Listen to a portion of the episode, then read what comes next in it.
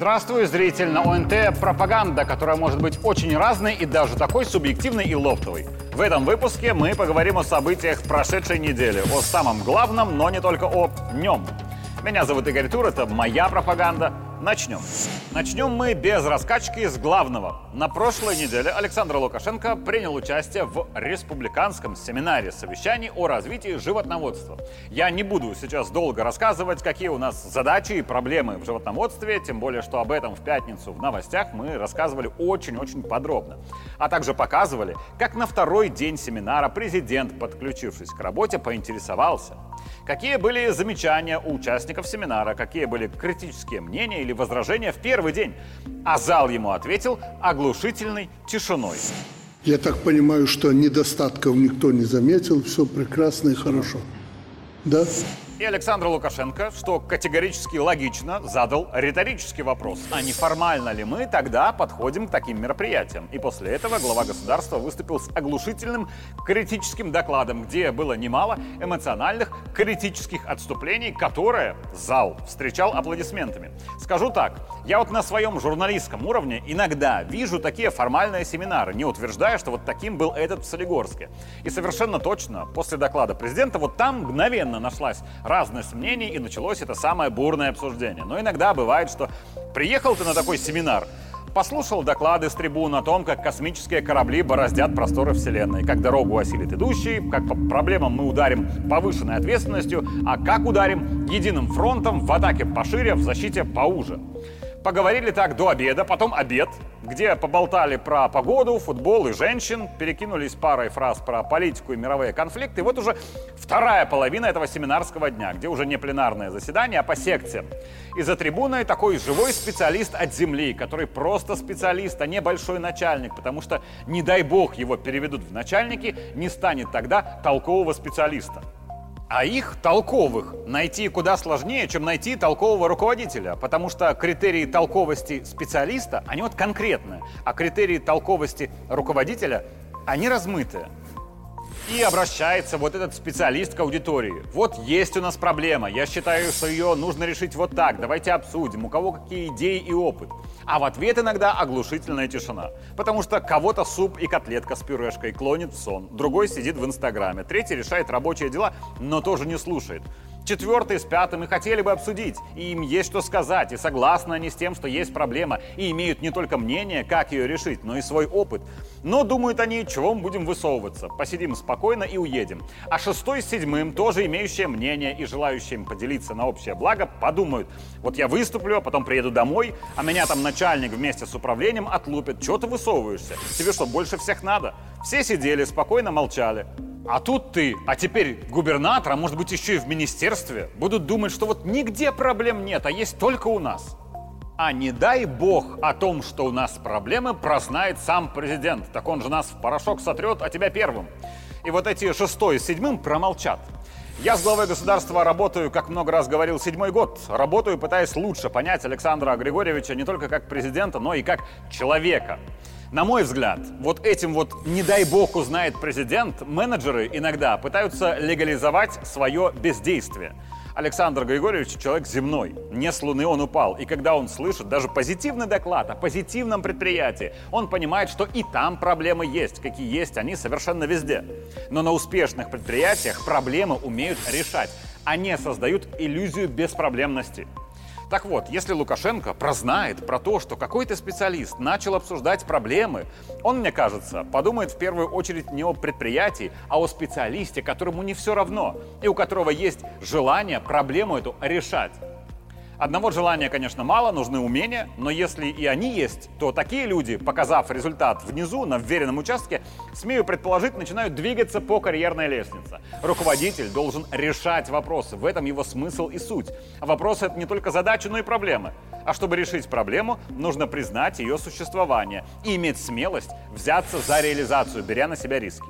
Но скажу прямо, худшее для системы госуправления – это желание руководителя не допустить ошибку, чтобы не поругали на совещании, не лишили премии или должности. Потому что такая логика приведет в единственно возможную точку. Ты не совершишь ошибку, если не будешь ничего делать. И чего уж есть такие руководители, которые поднимаются выше и выше, а результата особо нет и нигде на этом пути. Ну и вроде не ошибался он, он не косячил, проваленных проектов у него нет и невыполненных планов, предъявить ему формально вроде как нечего. А нет провалов, потому что он предпочитал ничего не решать, кроме прямых указаний сверху. Не обострял, проблемы замыливал, инициативу не проявлял, чтобы минимизировать вероятность своей ошибки. Получился чиновник безошибочный, но проблема в том, что и безрезультатный. И одно не исключает другого. Так вот, так нельзя было никогда, а сейчас, в непростые времена, это приравнивается к преступлению. Ошибетесь, Главное, фатально, чтобы не было ошибок. За ошибку человека можно всегда простить, если он стремится сделать хорошо. Но если он не бездействует – растопырился и сидит, не знает, э, а то и знает, ничего не делает. Ну зачем нужен такой руководитель? Знаете, что самое интересное? Буквально днем ранее, когда во Дворце независимости обсуждали сферу образования, произошло плюс-минус то же самое. Пожалуйста, ваши вопросы к министру. Хотелось бы, чтобы у нас была дискуссия по этим вопросам, а не просто по плану кому-то пальцем указали выступить, он выступил. Мы должны почувствовать наши ошибки, извлечь уроки.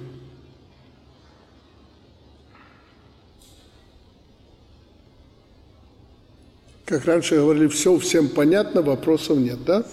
При этом стартовый доклад министра, который предложил обсудить Александр Лукашенко, был и о достижениях, и о недоработках, это правда, но по итогу президент обратил внимание, что не была обозначена главная проблема сферы.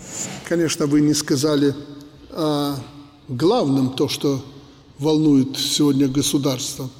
Меня информируют о том, что самые-самые продвинутые, классные специалисты из страны уезжают. Более того, какая-то у нас система, закончил вуз, не отработал, ушел.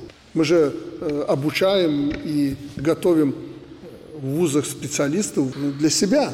Все, кто обучался на бюджете, у нас обязаны отрабатывать установленные сроки. Есть единичные случаи, когда выпускники возмещают затраченные государством средства на их подготовку. Безусловно, есть и случаи, но они единичные, подчеркну, когда в судебном порядке мы возмещаем. Сегодня и бюджетник, и платник, по нашему мнению, должен отрабатывать. Соответствующие изменения готовим для внесения изменений в Кодекс Республики Беларусь об образовании. И вот к чести министра Иванца. Именно он публично сказал, что на взгляд ведомства и студент бюджетной формы обучения, и платник должны отрабатывать распределение. И министерство уже готовит проект изменений в законодательство.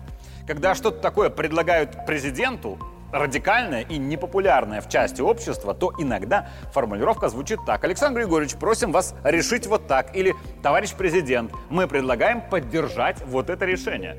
То есть ответственность перекладывается на президента. А министр образования сам предложил, сам обозначил, что сам начал решать вопрос и все риски уже взял на себя. Александр Лукашенко публично это решение поддержал и даже его усилил. Но теоретически Иванец мог бы нарваться и на публичную критику от главы государства, если бы глава государства счел это решение неверным. Но министр не бездействовал. Он, может, и наверняка ошибается. Как очевидно, что вот, например, ошибкой министерства были разные методологии перевода первичных баллов в итоговые на репетиционном тестировании в этом году и на итоговом, из-за чего случился скандал, а баллы потом пересчитали. Но за переход от централизованного тестирования тестирования к централизованному экзамену он взялся и решает, как и взялся за вопрос обязательной отработки студентами-платниками после университета. Это заслуживает уважения. Касаемо же самой идеи. Об этом в субботу очень хорошо сказали мои коллеги в программе «Как посмотреть». Несмотря на резонанс, по сути, это одно из самых социально ориентированных предложений по образованию. Давайте на примере. Деревня на 500 человек, в которой есть дом культуры, но нет художественного руководителя – Никакой самодеятельности, концертов к праздникам. Чтобы решить вопрос, государство направляет туда выпускника университета культуры. Само собой, каждый молодой человек хочет первую работу с большой зарплатой в большом городе. Ну, что социальнее? Дать ему одному свободный, хоть и полуплатный диплом и бросить деревенских пенсионеров? Или все же настоять на том, что один подготовленный государством специалист может на первом этапе помочь государству решить его задачи? А затем, пожалуйста, сочиняй мечты. При этом, вот мне, как человеку, который, конечно, не был участником совещания, но присутствовал в зале во время этого разговора, кажется, что даже не это было главной дискуссионной мыслью. Я вам предложу два фрагмента совещания, которые были в разных частях разговора, но очень близкие по сути. Теперь поступить вообще не проблема, э, получить высшее образование. Получить высшее образование не проблема от слова совсем. Надо думать сегодня внутренне. Думать о чем? А думать о том, сколько у нас надо специальностей и сколько нам вузов надо, Александр Григорьевич. Нескромно буду третьим. Просто как журналист, но который и общается с экспертами образования. Я тоже считаю, что, возможно, у нас избыточный набор в университеты. А если набор сократить, в первую очередь за счет специальностей типа вот маркетолог, половина выпускников которой в лучшем случае работает кем угодно, но не маркетологами, то это решит очень много наших проблем. И талантливые абитуриенты будут меньше уходить в не самые нужные экономики специальности. И к выбору будущей профессии школьники будут подходить вот как-то более ответственно. И средний балл балл поступивших вырастет, а также вот сам по себе повысится интерес к средним специальным учреждениям. Потому что поступить в ВУЗ сейчас вообще не проблема, это правда, и все мы это знаем. Вот как выбирают родители с абитуриентами, куда поступать? Сначала смотрят, куда бы хотелось на бюджет. Затем, на какую специальность не очень хочется, но чтобы все равно на бюджет. Если баллов не хватает, вот тогда платное, потому что это не очень дорого, особенно если разбросать сумму за семестр по месяцам. Сразу смотрят, куда можно на платное из того, что хотелось бы. Если туда баллов не хватает, то уже куда угодно отдаем документы, а бы вуз был. Специальность не важна. Высшее образование уже давно не преимущество лучших. Почему нас наши родители так хотели выучить, чтобы обязательно университет или институт? Потому что для них это было слабо доступным. Это была привилегия, которой нужно было добиться. Поэтому высшее образование ценилось. Это был показатель конкурентной победы ценой своих сверхусилий. А если сейчас поступить в ВУЗ вот вообще не проблема, то выпускник потом и не ценит ни то, что его обучали, ни свою специальность, ни высшее образование в целом. Есть и есть диплом нормально. А какая специальность вторична? Главное, я с вышкой.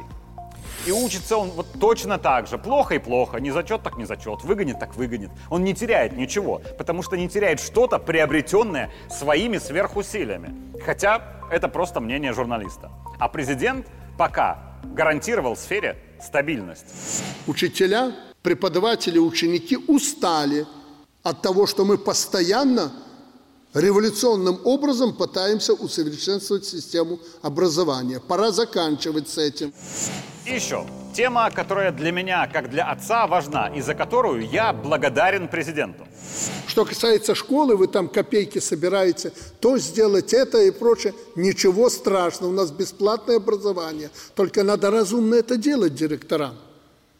Надо просить у, у родителей. Вы же знаете, кого наклонить, богатенькие есть, ничего с ними не станет, а у кого-то попросить. Ну, может, полтора человека откажутся, денег не дадут там на ремонт или на что-то школ. Ну и не надо, отказался, отказался, но обойдемся. Но от этой практики отходить не надо, но не так. Ты неси столько денег. Мы тут на совете на каком-то решили. Не надо так поступать. Отвечу тем, кто начал прочитать, мол, Лукашенко поддерживает поборы в школах. Я Игорь Тур, обозреватель телеканала ОНТ и папа первоклассницы. Добровольно хочу финансово в мере моих возможностей поддерживать школу, в которой учится мой ребенок. И вы не имеете права пытаться ограничить меня в этом стремлении. А еще вы не имеете права загонять в тупик учителей школ и воспитателей детских садов, которые уже боятся попросить сущий пустяк для ваших же детей. Не для своих, а для ваших потому что в ответ им могут прилететь ваши агрессивные «мы не обязаны», «мы будем жаловаться», «не имеете права», «у нас же бесплатно все в социальном государстве». Таких вот, как я, добровольцев много. У всех разные возможности, само собой. Есть те, у кого их нет. Но хватает и тех, у кого возможности есть. Но они живут в мире, в котором государство обязано. Вот черт с вами, не сдавайте, справимся без вас. Я даже расскажу из своего опыта. Веду я дочь в детский сад год назад. И у заведующей спрашиваю, как у вас принято, как могу помочь. Я не миллионер, конечно, но буду рад, потому что моя ж дочь будет здесь с 8 утра до 6 вечера, 5 дней в неделю. Играть, питаться, развиваться, спать, дурить кому-то голову, но не мне, за какие-то копейки. И заведующая не смела, потому что мало ли что, видит меня в первый раз. А вдруг кто что подумает, вдруг проверка какая-то. Аккуратно мне говорит, что я могу сделать вот это. И помимо того, что есть банковский счет детского сада, куда можно отправлять денежку.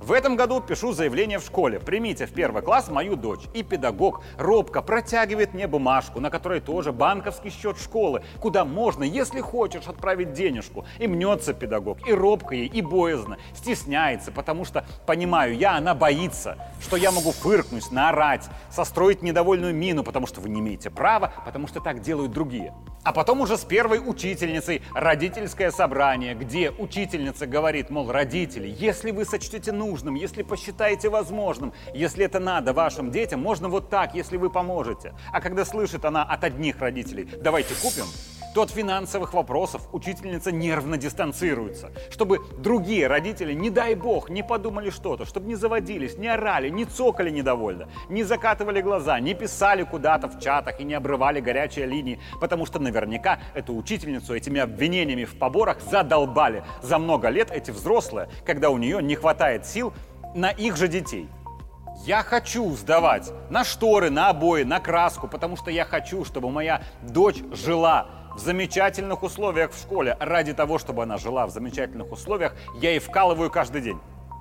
Государство построило здание школы, где детям не холодно зимой, не капает на голову в дождь, не падает крыша. В школе есть окна, чтобы был солнечный свет, есть парты и стулья, чтобы дети сидели и писали, есть доска и мел, есть спортзал с базовым набором мечей, столовая с простой посудой. Государство наняло учителей. И все, ничего больше государство не должно ни моей дочери, ни мне, потому что все необходимое для учебного процесса, для чего дети уходят в школу, оно создало и создает повышенный комфорт по всей стране бесплатно, но не все и везде сразу делается. А если мы хотим, чтобы в классе завтра был пол цвета нежная мята и краска без лупиночки, чтобы в тон ему были шторы без затяжек, чтобы мечи были как у Леброна и не старая доска, а интерактивная панель, то надо не носом воротить, а помочь, если можете. Не школе, не учителям, а своим детям. Потому что все недовольные неидеальными школами сегодняшние взрослые когда-то учились в школах гораздо хуже. Ну и ничего, выучились же как-то. Это так, крик души. Касаемо крика, немного о беглых. Как с писаной торбой носятся они в последние недели с человеком по фамилии Горавский который на Западе называет себя экс-бойцом СОБРа из эскадрона смерти, придуманного их пропагандой якобы спецотряда Лукашенко, который убивал противников режима в 90-е. Так вот, Горавский этот отправился в Швейцарию, что важно, где якобы сознался, что 24 года назад участвовал в похищении, убийстве трех человек. У кого есть логика, сразу появится вопрос, чего ждал так долго? Второй вопрос, почему именно Швейцария? К ответам немного позже. Беглые радостно носились с темой прецедента универсальной юрисдикции. Это когда в Швейцарии судят белоруса за преступление в Беларуси, что вообще не положено. С намеком, что всех лукашистов, включая меня, обязательно когда-нибудь засудят в Швейцарии, Чехии или Литве на худой конец. Что из положительного? Раз они так радуются фантазиям, что засудят Тура в Швейцарии, значит, они смирились с тем, что засудить Тура в Беларуси им не судьба. То есть это фактически признание капитуляции. И второе. Швейцарский прокурор, не питающий симпатии ни к Беларуси, ни к Лукашенко, запросил за якобы соучастие в похищении и убийстве трех человек для Горавского год тюрьмы и два года условно. Беглые говорили, что так вопиюще мало, потому что он сам сознался, все рассказал, раскаялся, вообще его заставили. Но прикол в том, что срок маленький потому, что швейцарский суд, не питающий любви к Лукашенко, постановил, что Горавский эту историю выдумал. И дело было переквалифицировано с соучастия в похищении и убийстве на создание видимости преступления. То есть преступление, в котором сознался Горавский, как постановил швейцарский суд, не было. Горавский все выдумал. Даже некоторые беглые, с сожалением, были вынуждены это признать. Варто разглядеть магчымасць э, за якое злачынства будзе вынесены вырак гэтаму чалавеку? Таму что яго э, супрацьлеглыя паказанні могуць сведчыць пра тое што вырак будзе за інш... не за іншую справу за гэтую справу але іншае злачынства. Стварэнне бачнасці э, злачынства. А зачем соврал товарищ Горавский? Потому что у него больная нога. И рассчитывал он, что коленку ему починят в швейцарской тюрьме. А после тюрьмы на старости лет рассчитывал он на статус политического беженца, за что положено денежное довольствие, а в Швейцарии оно наибольшее. Поэтому в суд он и пошел не в Польше, не в Литве, что было бы ему гораздо проще. Но беглые об этом молчат, как дети мало. Если закрыть ладошками лицо, то вроде не видно того, что мы не хотим видеть. И продолжают кормить аудиторию. Был суд, осудили, прецедент, радость, скорая победа. И вроде это все правда, но не полная. А вырванный фрагмент правды – это ложь. Меня зовут Игорь Тур, это была моя пропаганда. Увидимся в следующий понедельник.